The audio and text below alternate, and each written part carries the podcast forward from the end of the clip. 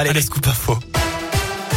Et à la une de l'actu, cet arsenal de guerre découvert chez des militants d'ultra-droite dans la Loire. Les perquisitions ont eu lieu en début de semaine au Bessa, à Saint-Genès-Malifaux et Saint-Étienne. Un commerce, mais aussi les domiciles de trois personnes étaient ciblés. Les forces de l'ordre ont découvert notamment un pistolet mitrailleur, un fusil d'assaut, deux fusils à pompe, trois grenades et plus de 2500 munitions. Deux suspects âgés de 21 et 49 ans ont été placés sous contrôle judiciaire. Un troisième de 31 ans a lui été placé en détention provisoire. Il est soupçonné d'avoir joué un rôle majeur dans l'acquisition des armes en l'absence d'éléments pouvant caractériser un projet d'attentat. Eh bien, c'est le parquet de Saint-Étienne qui s'est saisi des faits.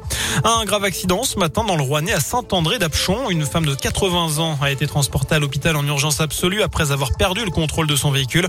Sa jambe s'est retrouvée coincée entre un mur et la voiture. Elle présente une double fracture. Sur les rails, il va falloir s'adapter pendant les vacances de la Toussaint. La SNCF a annoncé tout à l'heure deux semaines de travaux entre saint et Lyon. Ça débute lundi jusqu'au 5 novembre et chaque jour, il n'y aura aucun train entre 10h15 et 15h30. Des liaisons en bus seront mises en place. Vous retrouvez le détail sur radioscoop.com. Dans le reste de l'actu, une troisième dose du vaccin Pfizer BioNTech serait efficace à 95,6%. C'est ce qui ressort d'une étude réalisée par les deux laboratoires et publiée aujourd'hui. Le président directeur général de Pfizer s'est félicité de ces résultats. Il démontre une fois de plus l'utilité des rappels dans nos efforts pour protéger la population contre cette maladie. Fin de citation. En foot, les supporters stéphanois demandent le départ de Claude Puel. Ils ont déployé une banderole à l'Etra tout à l'heure à l'entrée du centre d'entraînement. On te laisse 24 heures pour démissionner. Elle est restée accrochée quelques minutes sur les grilles du centre avant d'être retirée. Vous pouvez d'ailleurs la retrouver sur notre site internet radioscoop.com. Le coach stéphanois a en tout cas réagi quelques minutes plus tard. Alors comment vit-il cette situation? On va écouter sa réaction.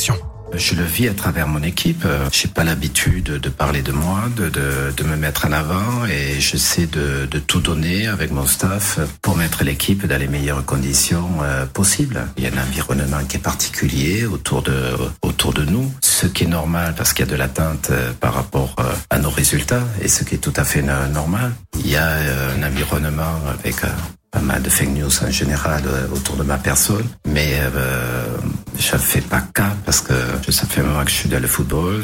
C'est pas un monde de bisounours, mais pour moi, il n'y a pas de pression, il n'y a pas de problème. Voilà, pas de pression, pas de problème. Claude Puel sera donc bien sur le banc stéphanois demain soir lors de la réception d'Angers. Le coup d'envoi de la rencontre, ce sera à 21h. On a fait gagner les places tout à l'heure. Il y aura d'autres places à récupérer demain, évidemment, dans MyScoop pour supporter les Verts pour ce match très important de demain.